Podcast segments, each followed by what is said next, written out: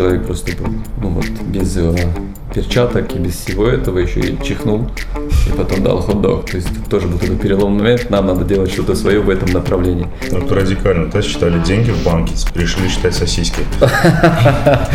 Естественно, был выбор, мы смотрели франшизы гораздо дороже, но, как я сказал, то есть мы были из тех, кто ушел с работы не с большим капиталом, а, но с большим желанием что-то изменить.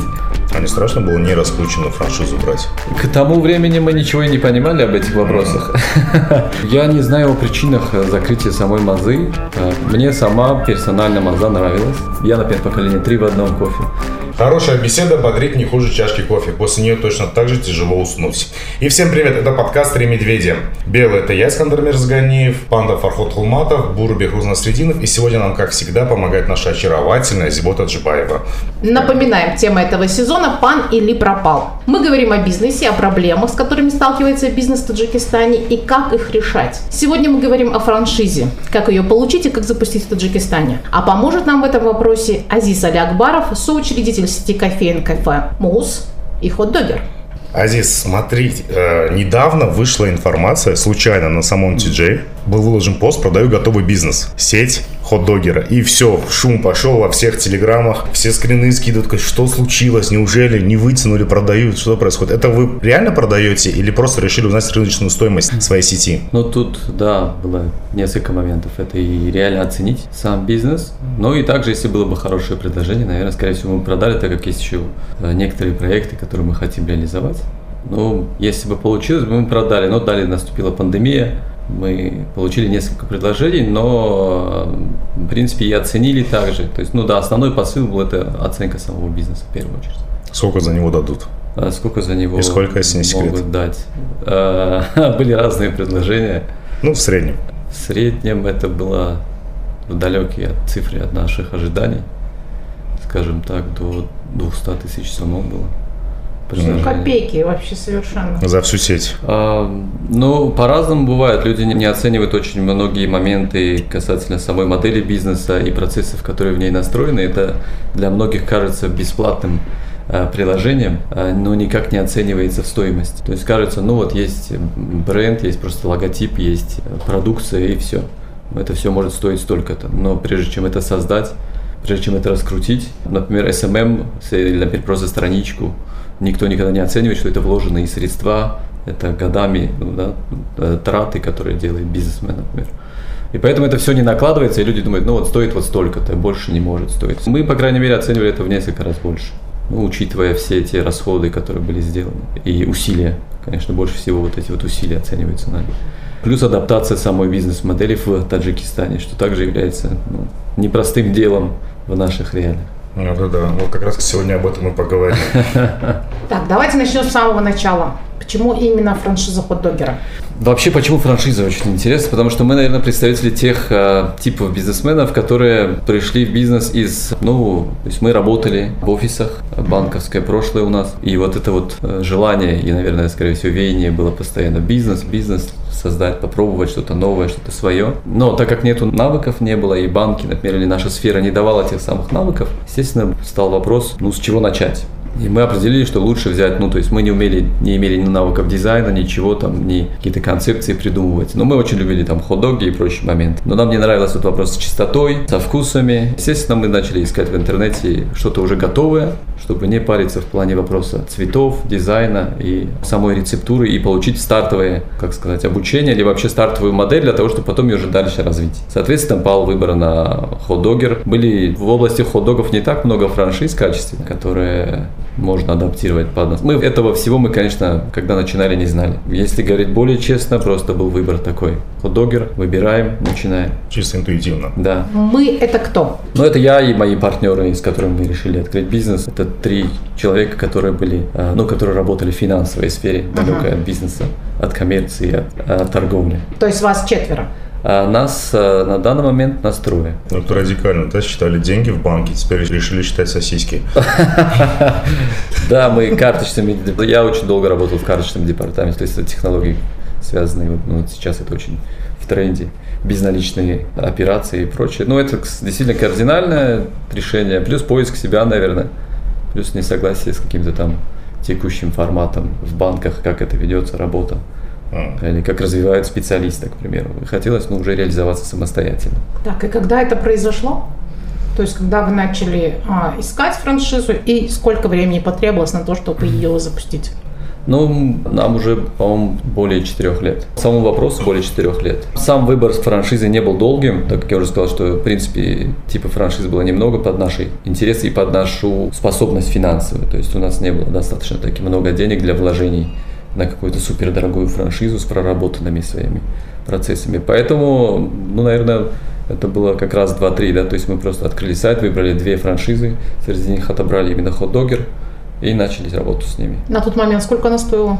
Ой, точно не помню, но в эквиваленте в долларах где-то 4 тысячи долларов был паушальный взнос.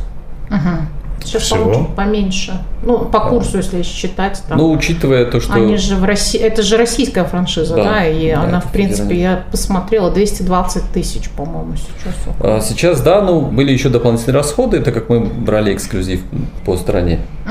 Я вот помню, лет пять назад мы тоже задумались о франшизе, мы тогда Starbucks хотели. Вот, и написали письмо, все, все подсчеты, рынок. На что нам пришел ответ, что, ребята, мы вам дадим, у вас город-миллионник, хотя их не волнует, что это с учетом агломерации миллионник.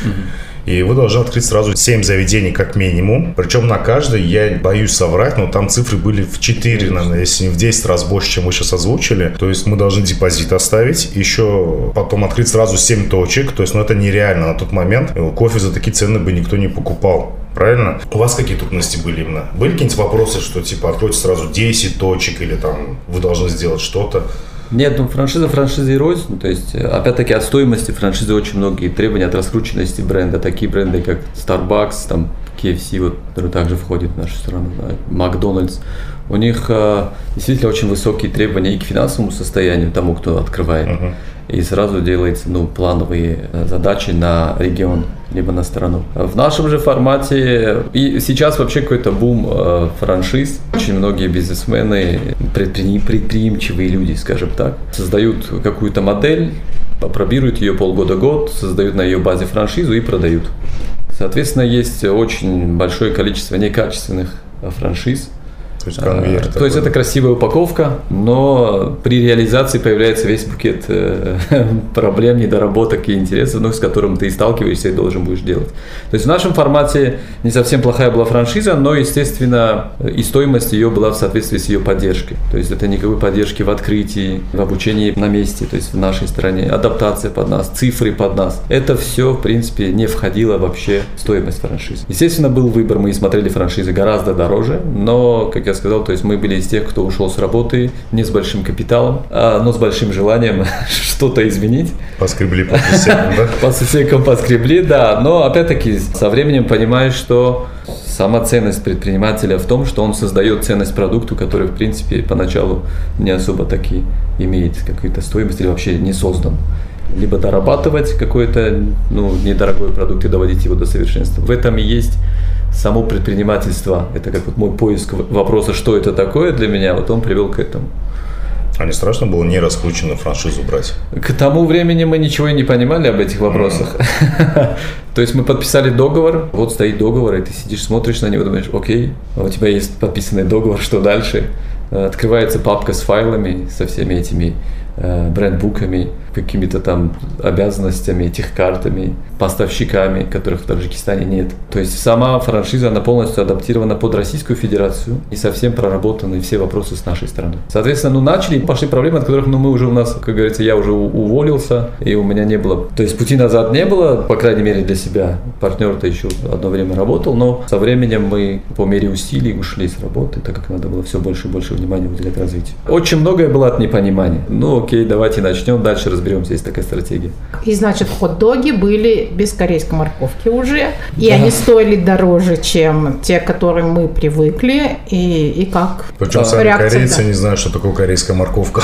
Да, ну, у нас ее везде просто во все хот-доги шла корейская морковь, а тут хот-доги совершенно другие по цене. Ну, я не скажу, что значительно дороже, но тем не менее они были не. чуть, чуть дороже. Ничего дороже, смотрите, с корейской. Я помню, я еще зашел, когда первый открылся э, один из первых хот-догеров, я специально пошел, я видел ваш SMM. Да. На поликлиника или Скорая как? помощь. Скорая помощь, да. Я дошел, я пока его нашел, замучился. Э, Зашел, смотрю, опять же, привык, три с половиной самани хот-дог тогда стоил, да? А тут раз, 8-12 самани. Говорит, что ж такие золотые сосиски там, что там? Я говорю, реакция потребителя, как вот ты тут удивленная. Да, я удивился.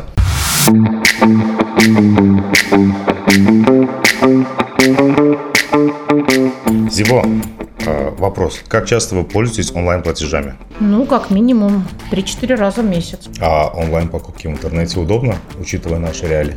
Ну, если нет проблем с доставкой, то да. Вот. А сейчас э, наши коллеги, наши друзья из Банка запустили вместе с Visa совместную акцию. Вот. И чем чаще вы пользуетесь картой Visa от Банка, тем больше шансов у вас выиграть автомобиль А или теперь- новый смартфон. А теперь мне придется прийти в банк и открыть там карту, потому что я пока не С там. 1 сентября по 24 декабря. И в этот период, неважно, э, вы уже обладатель этой карты или вы открываете новую, вы автоматически становитесь участником этой акции. О, супер, я хочу автомобиль. Ну, да, когда мы подбирали, мы также были ну, заинтересованы в широкой линейке, потому что мы не понимали, что ну, хот-дог максимум, что могли придумать, это две сосиски. Ни в какой упаковке, ни в какой чистоте. Я даже помню ту мысль, когда я покупал хот-дог, а мы, в принципе, часто покупали хот-доги вот в центральной, э, так сказать, трассе, наверное, это можно так назвать. Арбат. Арбат местный, да. Это Чики, да и в ту сторону. И мы видели, как готовят. У нас есть одно знаменитое место, ну, не будем называть. И вот человек просто был, ну вот, без э, перчаток и без всего этого еще и чихнул. И потом дал хот-дог. То есть тут тоже был такой переломный момент, нам надо делать что-то свое в этом направлении. Когда мы посчитали себестоимость хот-дога, который нам дает франшизер, она была гораздо дороже даже того, что мы сейчас предлагаем. Э, Ввиду сложностей поставок сюда вообще и продукция, она совсем другая. То есть, соответственно, да, реакция, когда мы запустили ее с учетом наших реалий, с нашими поставщиками булочек и нашими, ну, сосиски мы некоторое время покупали готовые, недоработанные под нас. Соответственно, реакция была, да, и чихали хот-дога, и чья, телюя, и так говорили, что там внутри.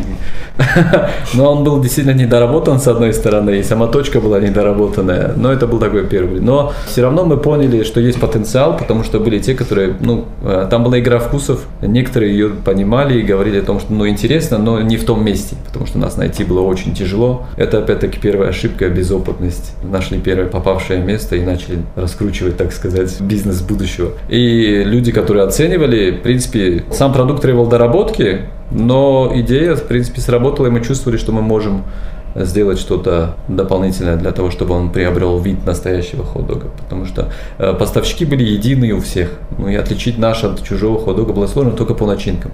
Мгм. Ну и, естественно, это вызывало у людей прям сколько? Семь.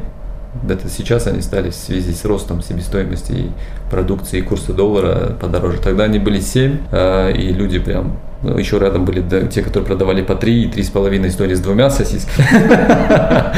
И мне было сложно, естественно, я не знал даже, что ответить, но мы говорили, посмотрите на ячейки, то есть мы туда ставим очень много разных, то есть, во-первых, добавок в, в хот-доге, и, и если ты ценишь вкус и чистоту, ну пробуй.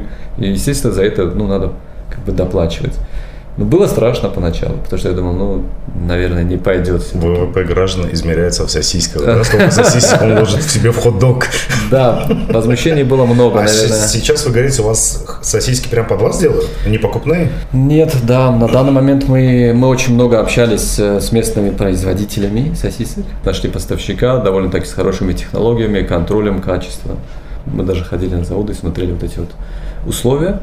А, И, соответственно, да, под нас, то есть мы несколько раз экспериментировали, делали разные типы сосисок, пробовали их, пока мы не найдем то, что мы хотим. М. В итоге вот эта рецептура была закреплена за нами, я надеюсь.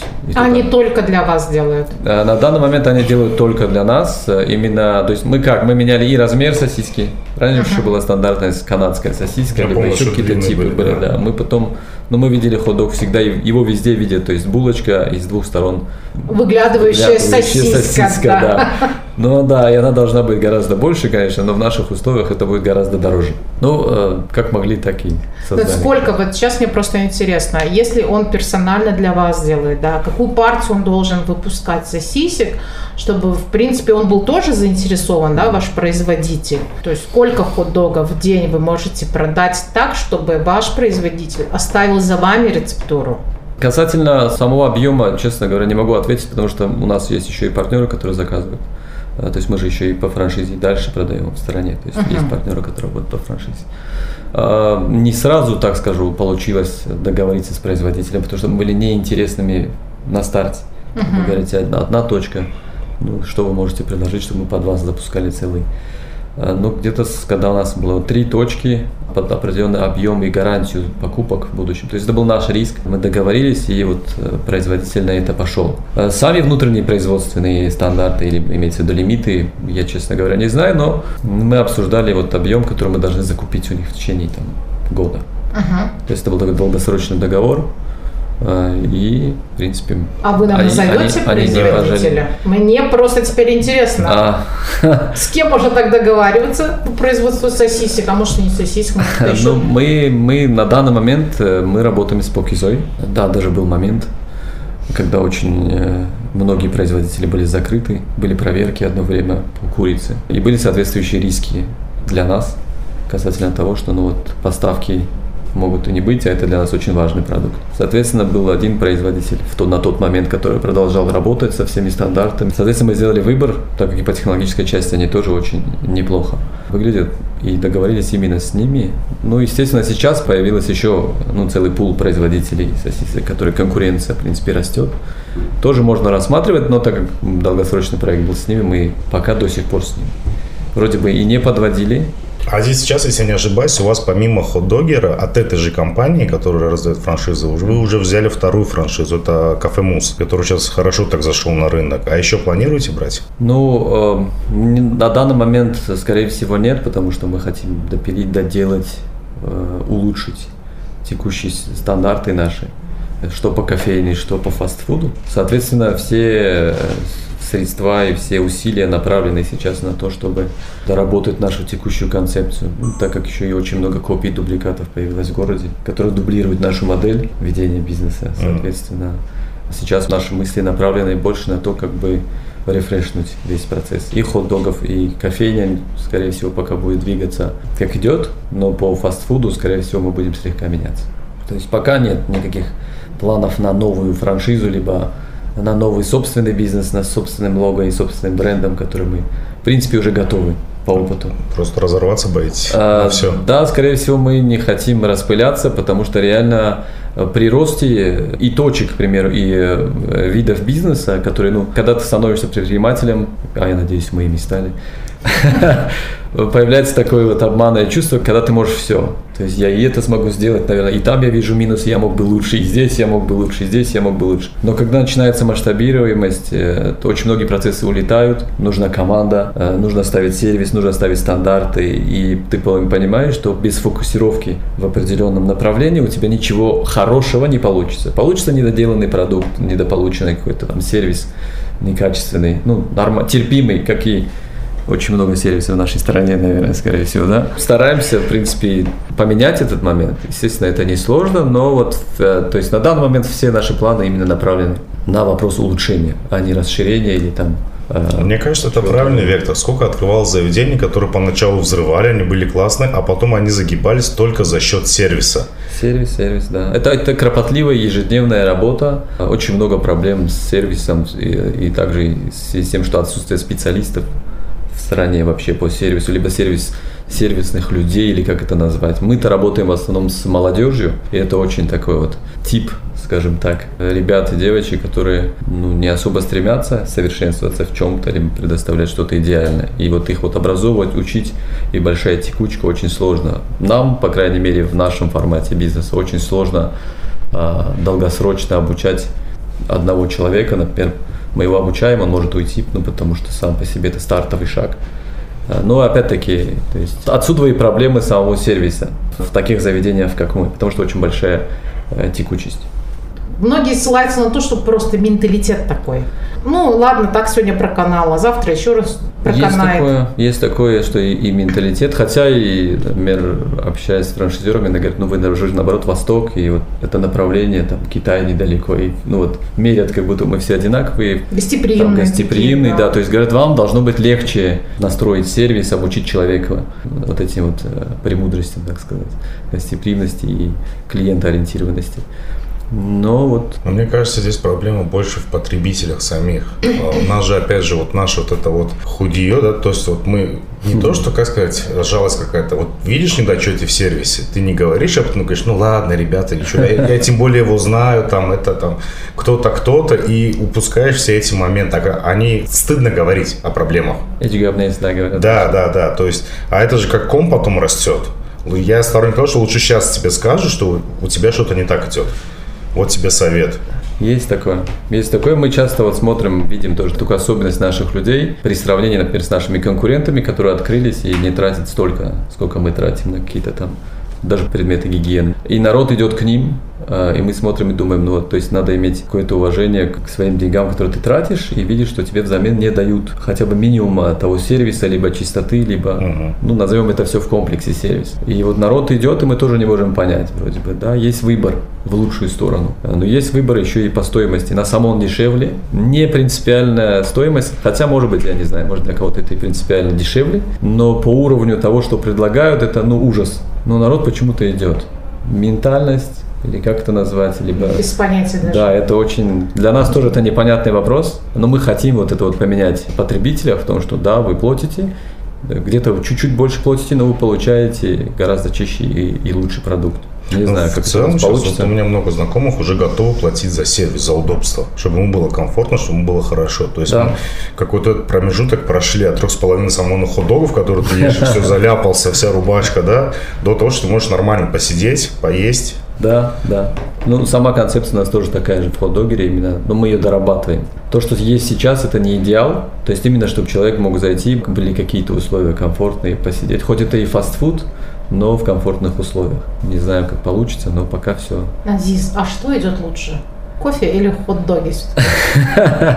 Э, Кофе у нас сравнительно не, э, недавно, то есть нам только год по кофе. Э, Соответственно, ну мы такие фанаты улучшений улучшайзинга, соответственно, по кофе мы еще очень многое хотим сделать. Э, Опять-таки, результат открытия с франшизой по кофе – это нам не нравится кофе в нашем городе, мы хотим сделать его, ну, то есть мы платим за капучино и хотим получить хороший капучино. Э, То же самое мы думали, что гости думают. Ну и не прогадали, потому что мы начали с требованием к зерну, к свежести зерна, к поставкам.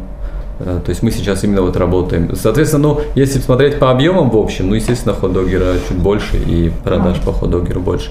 Э, На мус мы не смотрим как на какой-то проект, который сейчас и прямо сейчас должен приносить прибыль или много продаж. Мы именно смотрим на то, чтобы сначала поставить вот эту правильную культуру кофе и стандарт самого вкуса, чтобы люди понимали, что я пошел туда, мне нажали пару кнопок и дали кофе, и он такой прям вот э, жгучий, такой вот ядреный. Вот это кофе.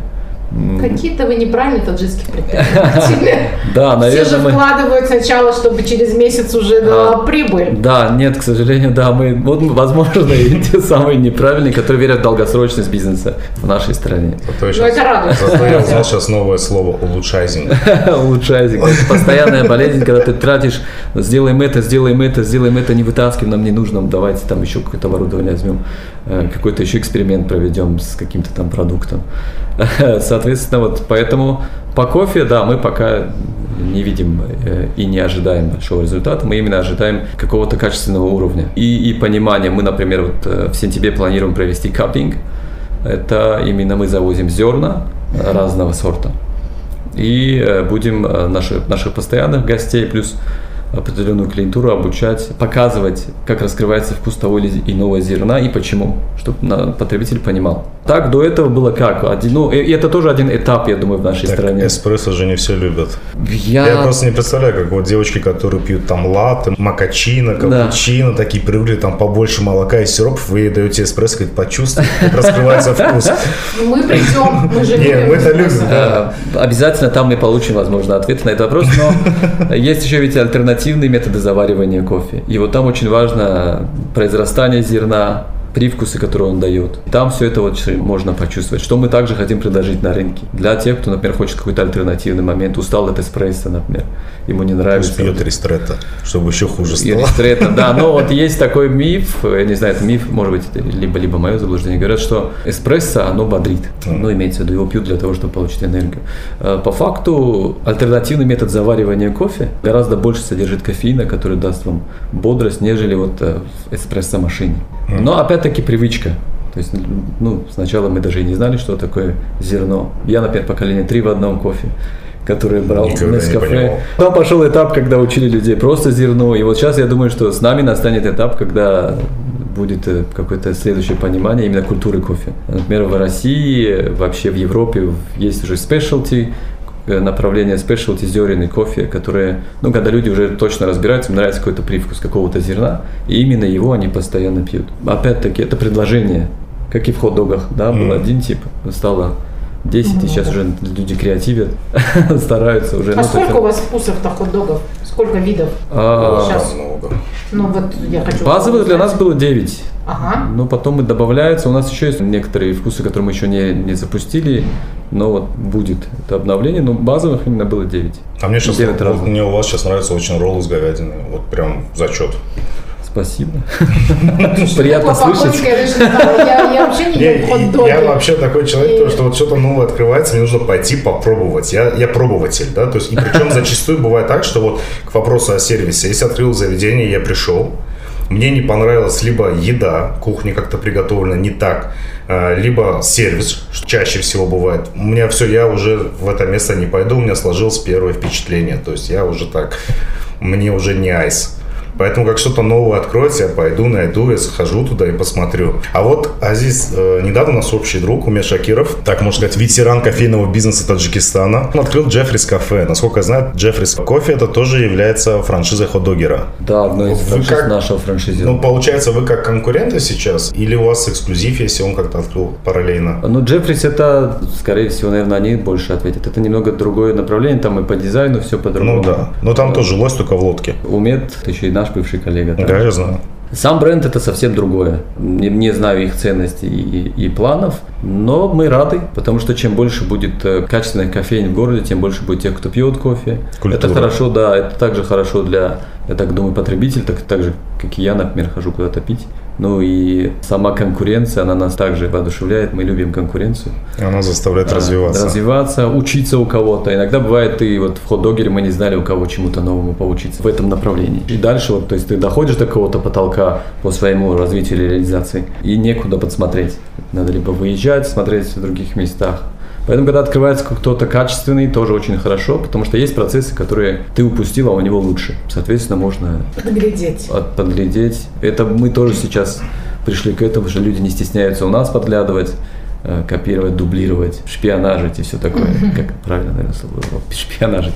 Соответственно, если получается, ну окей, это конкуренция, от нее никуда не деться. И опять-таки мы исходим из той точки зрения, что чем больше качественного сервиса, тем больше будет рынок. То есть не, не делить маленький пирог, прям вот отбирать у друг друга, а именно расширяется количество вот этого пирога, и чтобы всем хватало, и сервис был достойным.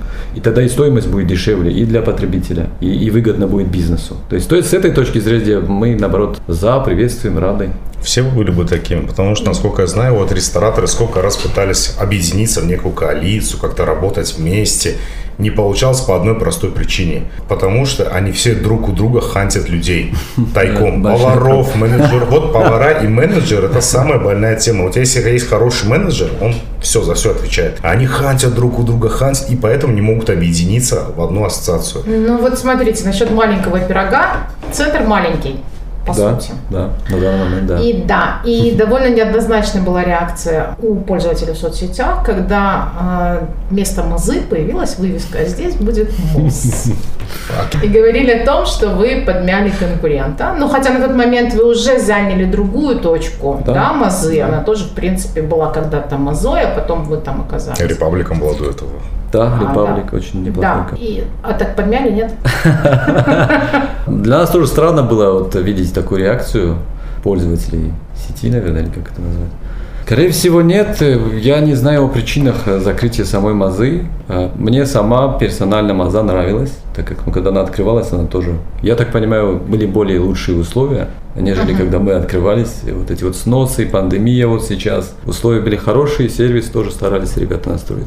Саму причину не могу понять, но мы пришли в эти заведения тогда, когда они уже были сданы. Естественно, мы просто э, арендовали эту точку. То есть само по себе подмять, либо делать что-то для того, чтобы они закрылись, в принципе, нет. Ну, наверное, только сам... Я и не могу козыриться, что, что сервис у нас супер идеальный, хотя мы к этому стремимся. Но появился не то чтобы конкурент, выбор, естественно, и это все уже зависит от потребителя. То есть он выбирает, куда идти, куда снести свои деньги. И если он, например, выбрал нас, значит, мы что-то делаем лучше. Я просто это выглядело как такая битва кофей.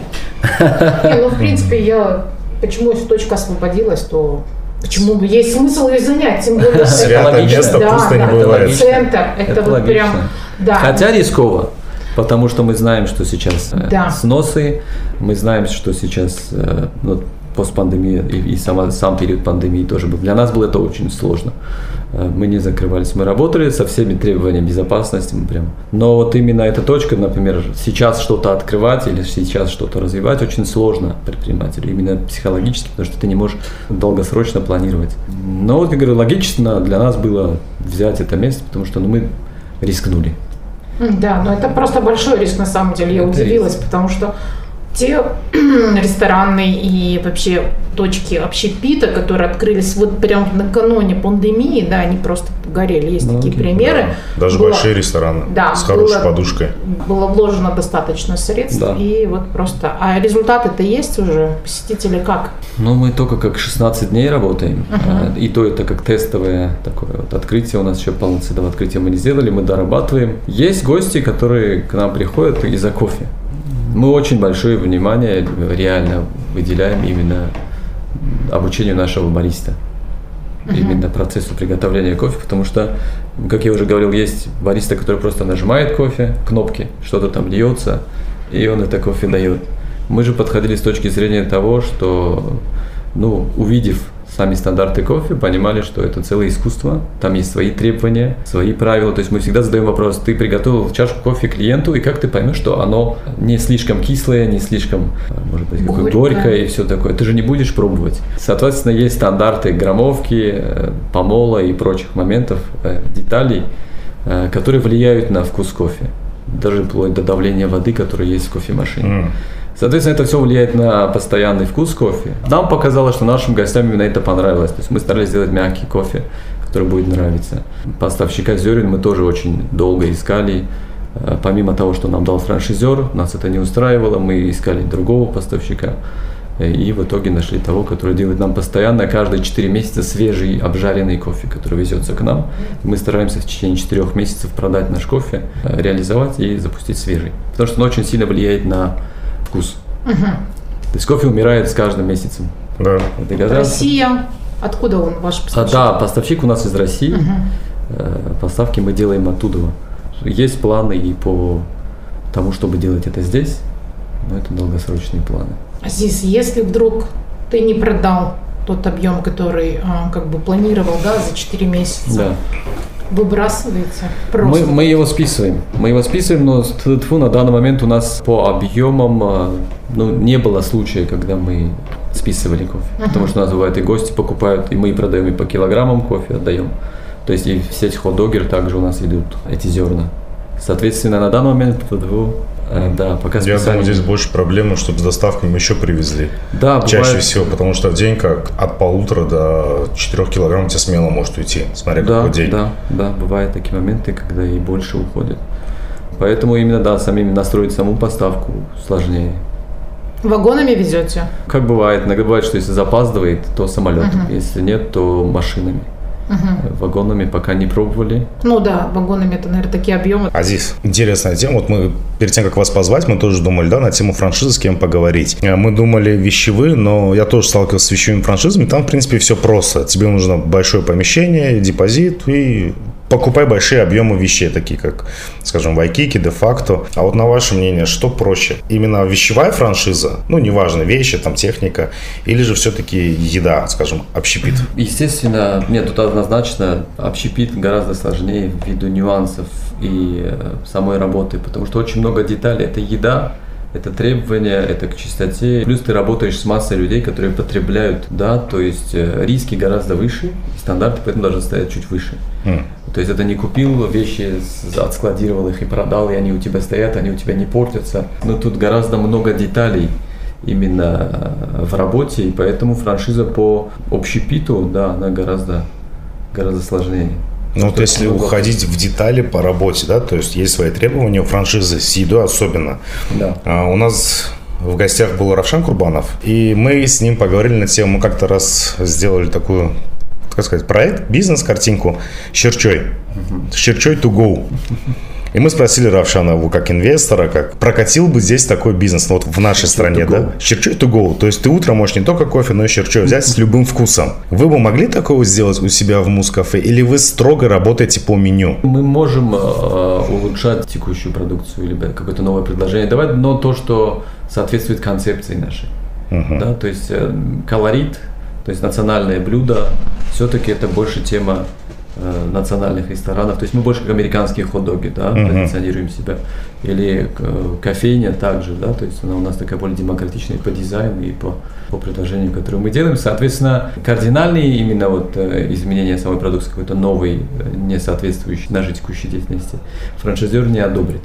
Но если в этом же направлении делать что-то новое, то это согласовывается, это одобряется. А если это как новаторство, и был бы спрос? Щерчой э, to go сложнее сделать, нежели чем щерчой на месте. Потому uh-huh. что, вот, например, если взять доставку кофе, то просто ее доставить до вашего офиса архи сложно сохранить его вкус и э, температуру. температуру. Соответственно, это ну, сложности большие. Поэтому сама идея интересная. Например, в нашем формате однозначно нет, потому что, ну, мы себя позиционируем немножко по-другому. И франшизер тоже, скорее всего, бы не, не, не скорее всего, не одобрит. Угу. Это как отдельный проект, скорее всего, ну, интересный, да. действительно. Но опять-таки, каждый новый проект, каждое новаторство в стране это 50-50. Может выстрелить, а также может и быть полный Пал коллапс. Или пропал. Да, как бы это ни было в народе популярно, популярно да, иногда то есть в каждой семье. Не, не, не коммерчески не выстреливает.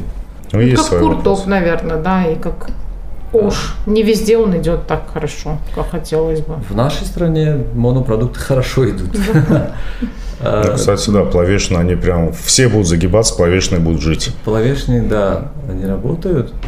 Но вот плов to go, ну как это? Ожидаем пока. Не знаю, uh-huh. пока никто такого прям. А мне кажется, не получится. Сервис они Сама упаковка, упаковка, плов же жирный, масло он же вытечь может. Э, ну, это опять-таки кропотливая работа. Возможно сделать многое. Ну, в принципе, а, да.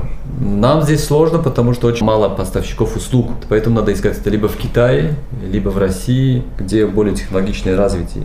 Развитые вот эти вот поставщики услуг, и можно сделать свои фантазии к упаковке предъявить. Ну, опять-таки требуется Технические объемы и требования, да. А здесь соусы вы сейчас для худогеров делаете сами, да? Есть наш эксклюзивный соус, а остальное мы закупаем. Привозите? Да. Как и кофе и так далее. Да. Таможня. Вопрос. А... Больной вопрос или не больной? Э, сказать по таможне, честно, на данный момент очень многие вещи нам привозят уже местные торговые компании. Угу. То есть мы немного далеки от вопроса таможни сейчас, потому что есть компании, которые, э, если ты заказываешь объем, тебе его привозят именно под тебя, а потом еще и на рынок вывозят и продают. Но мы часто и всегда пользовались соусами достаточно такими брендовыми, то есть это были, поначалу это были Heinz, который со временем потом почему-то испортился, я не знаю, именно может быть для нашего региона они делают. То есть он Чуть начал хуже кислить, еще да, такое, да. да. да. Я, кстати, слышал такого замыслия, Red Bull здесь не такой, как везде. Есть такое тоже. Ужасно То есть, Мы, я не могу понять, это что-то может быть либо приелось, либо какой-то каприз наш, но нам тоже так же показалось. Но, отвечая честно, по вопросам таможни мы не совсем близки, потому что мы сейчас делаем все заказы через э, местных э, поставщиков, есть которые привозят э, и растамаживают сами. Вы платите, да. и вам доставка да. до офиса. Да. Все, больше да. ничего. Некий аутсорс потому что очень сложно заниматься, опять-таки, и логистикой, и бизнесом, продаж здесь, то есть едой. Uh-huh. Поэтому выбрали, что пусть это будет поставщик, и потом у них им проще Э, естественно, есть и свои какие-то у них э, наработки. И дешевле у них получается, нежели нам привозить. Да. То есть у хот-догера нет такой, да, что вот именно наш соус используйте, который мы здесь готовим 25 тонн, как в Black Star, например, только их соусы, только их напитки, тебе нужно думать, как их сюда привезти свежими. Да, ну сам соус, э, он ведь, это ведь микс, к примеру, там майонеза и определенных добавок. Угу. Соответственно, к майонезу у нас требования высокие, мы его, но, но его нам везет поставщик. Э, определенной жирности, определенного этого бренда. Э, но именно, чтобы был готовый соус в упаковке, который оттуда мы покупаем, нет такого. Потому что сам соус, который мы здесь делаем, мы его здесь и готовим. Единственное, что главное, чтобы майонез был стандартно хороший. А касательно, например, там сырного соуса, ну это уже готовый, mm. который привозится и на рынке он продается, и в магазинах uh-huh. он есть. Э, там томатные кетчупы, да, например, тоже их разное количество. От более дорогих до дешевых и не совсем качественных. В принципе, мы вот э, все это привозят сюда, и мы покупаем. Опять-таки мы вот тоже отличаемся от многих именно тем, что мы, например, берем один тип кетчупа и никогда его не меняем на какую-то альтернативу, которая дешевле, но вкус меняется конкуренты этим не брезгают, могут взять подешевле, сделать, и тоже идет. И у них дешевле. И мы говорим, мы ненормальные. Вроде хотел спасть чисто совестью, а спишь, почему так происходит, да? Но есть у нас вот эти вот принципы, которые мы также не отходим. То есть, раз мы так решили, работаем уже четвертый год, соответственно, не отходим от этих стандартов. Азиз, а требования вот налоговые, да, то есть все то же самое, что и для обычных там, я не знаю, вообще пита точек, или для франшизы что-то и по-другому, там, я не знаю, даже сборы налоговые те же. К самой франшизе, скорее всего, таких каких-то специальных требований со стороны налоговых органов не было пока. Угу. Соответственно, у ну, налоговых органов в основном основные требования к оборотам, угу. скорее всего, к продажам. Мы надеемся на новый налоговый кодекс. То есть... Э, то есть у вас получается, вы внутри работаете, то есть, а, грубо говоря, ваша бухгалтерия на Россию не распространяется? Нет, нет. Они не видят, что здесь происходит? Вы просто берете нейминг оттуда? А, да, мы только берем нейминг. А, то есть там нет такой процентовки, что они тоже видят, как что происходит здесь. Такого нет. Ну, ну в, в нашем случае нет. Есть франшизы, которые есть. То есть полное дублирование того, что происходит, видят, видят там и как бы ведутся. В нашем формате франшизы все по-другому, все попроще. Хорошая франшиза, есть, гибкая довольно. Может быть, мы хорошо договорились. Но так получилось, что, я говорю, наш проект был имиджевый для них. Выстрелить, не выстрелить смогут ребята, не смогут. Вообще, что там, что такое Таджикистан, как там. Давайте попробуем. Ну и в итоге получилось очень хорошо. Договоренности остались прежними и не меняются. Наверное, это больше нам повезло. А что бы вы посоветовали тем, кто думает об открытии франшизы? Неважно, какой франшизы, да. Посоветовал бы. Вот чему а, готовиться? А, самое первое, это надо понять, что очень многие думают, что франшиза даже те, которые к нам приходят покупать франшизу, мы также здесь реализовываем, то есть продаем франшизы, что за них никто ничего не сделает. Очень многие думают, что я купил франшизу, это панацея, все готовое, все будет работать по щелчку, э, меня всему научат все, все покажут. То есть этого не будет, это долгая, кропотливая работа по адаптации той франшизы в нашей стране, под наш менталитет, под наши реалии. В нашем случае это и поставщики, и непостоянные поставки, да, и стоимость самого продукта. Также рекомендую часто оценивать именно рентабельность франшизы также э, скептически, то есть не так позитивно, как указывают. Почему? Потому что, опять-таки, если смотреть на рынок франшиз Российской Федерации, маржинальность и себестоимость бешено разные, в отличие от нас. Тот же самый ходок там стоит 20 сомон, если переводить на наши деньги. Риски по поставкам и по курсовые риски, либо стоимость, себестоимость самого продукта дешевле, чем у нас было. Соответственно, и окупаемость, э, которую указывают франшизеры, она условно берется, например, по Москве, mm. либо по Питеру. Это большие города с огромными объемами. Соответственно, очень многие на это ведутся и думают, вот я возьму через 5 месяцев, через 6 месяцев там написано я выйду на такой-то доход. Чаще всего бывает через два года выходишь на рентабельность. Если еще выдержишь. А если еще выдержишь вот этот период, да, если не попадешь на пандемию, либо там какие-то ограничения, либо на какую-то конкуренцию недобросовестную, либо просто не будут поставлять тот продукт, который, на котором базировался ну, твое начало да, бизнеса. То есть мы с этими рисками сталкивались, и те, кто открывает франшизу, в первую очередь должны понимать именно вот это. То есть э, очень многое придется сделать самому, сама рентабельность далека от э, заявляемой. То же самое, например, если брать Starbucks. К примеру, открытие Starbucks в нашей стране по модели Starbucks может быть очень позитивным, э, так сказать, делом, но есть и примеры, когда Starbucks ходил в города и закрывался причем в миллионники. Соответственно, надо понимать, что это тоже риски, этот весь риск берешь на себя ты, и никаких претензий франшизеру ты предоставить не можешь. Даже топ-франшизы так и пишут в контракте, что франшиза дает очень много процессов, бизнес-процессов, информации, систем, но финансовый итог целиком и полностью риски лежат на том человеке, который приобретает франшизу. Mm. Соответственно, вот это вот, э, то есть э, посыл основной именно понимать, что очень многое придется сделать самому, и ожидания должны быть гораздо на долгосрочный период, не на быстрые деньги. Франшиза это, мы тоже ожидали, что это будут быстрые деньги, но нет. Это опять-таки то же самое. Первый этап, просто ты получаешь более простой доступ к началу. В связи с тем, что тебе не надо думать о цветах, каких-то о концепции, о стартовых продуктах, каких-то там, не знаю, сервисных документах, которые технологичках. надо... Технологичках. да, то есть это все готово, но придется это все адаптировать под нас. То же самое, например, когда мы считали, что один хот-дог будет стоить 10 сумм по себестоимости, которую нам предлагает франшизер, это очень сразу же мы сняли свои розовые очки и сказали, так, ребята, надо что-то делать, здесь сумма себестоимость. Ну, надо еще и зарабатывать. Сколько надо продать? Ну, в принципе, так и получается. Если в России, как говорится, 20 самонет стоит хот-дог, ну да, 10 самонет и себестоимость. Да, если вспомните, Совсем. в стране были хот-доги по 17 саман в определенных местах. Очень много придется работать.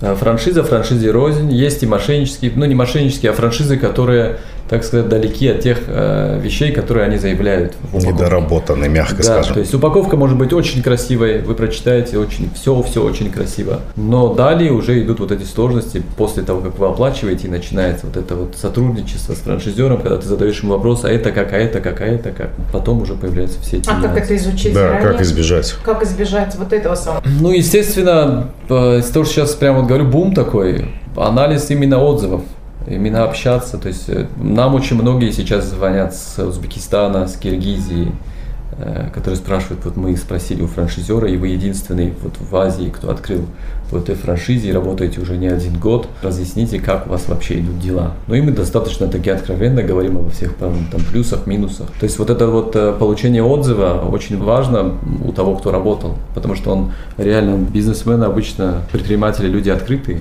Uh-huh. И обычно делятся опытом, если спрашивают. Да? То есть самое, я думаю, такое вот важное, это именно провести вот такой вот разговор с теми, кто уже работает. Ну, потому что сама сеть, она такая, что там могут быть и имиджевых очень много публикаций, когда ты открываешь и...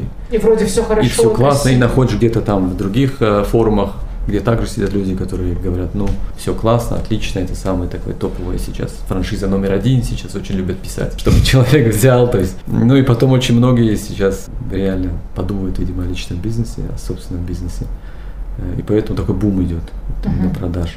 А дальше же ведь никто не ведет статистику и ну, что происходит с теми, кто купил ту или иную франшизу, вот это вот в черном списке, это не в черном списке, этой информации в сети мало. Это только после общения. Плюс есть, э, например, вот э, зарубежные франшизы, мне известно, они есть законодательство на Западе, которое регулирует э, франшизера, когда он продает франшизу со всеми его обязательствами. В нашем же пространстве СНГ нет законодательства, которое регулирует именно отношения того, кто продает франшизу. Соответственно, можно под этим соусом продать все, что угодно. Да, и судиться, и прочие вопросы это очень сложно и дорого, наверное, ну и это потеря времени. Поэтому э, четко это именно, да, звонить, узнавать, не стесняться. У нас у таджиков есть такой image head, кимки замезанным нефамом, там, как, что у тебя там, как ты ведешь бизнес. Стыдно спрашивать да, у нас. иногда такое. То есть надо отойти от этого стыда, от этих скромности, звонить, спрашивать, иногда даже ехать, смотреть, где работают, как работают вообще вот эта сама модель, сколько лет э, этой франшизе, потому что есть франшизы, которые только год или полгода, и она уже вовсю рекламирует, что у нее там все очень круто. Проанализировав эти моменты, можно будет понять и физически почувствовать, реально ли оно того стоит, либо нет, попробовать. Э, а не вот слепо прям онлайн покупать и думать, что все будет хорошо. Может быть и будет, но это опять-таки лотерея один на миллион случаев. А здесь пан или пропал? Ты лично. Уйдя с банка. Однозначно пан. Однозначно. Пока. Спасибо.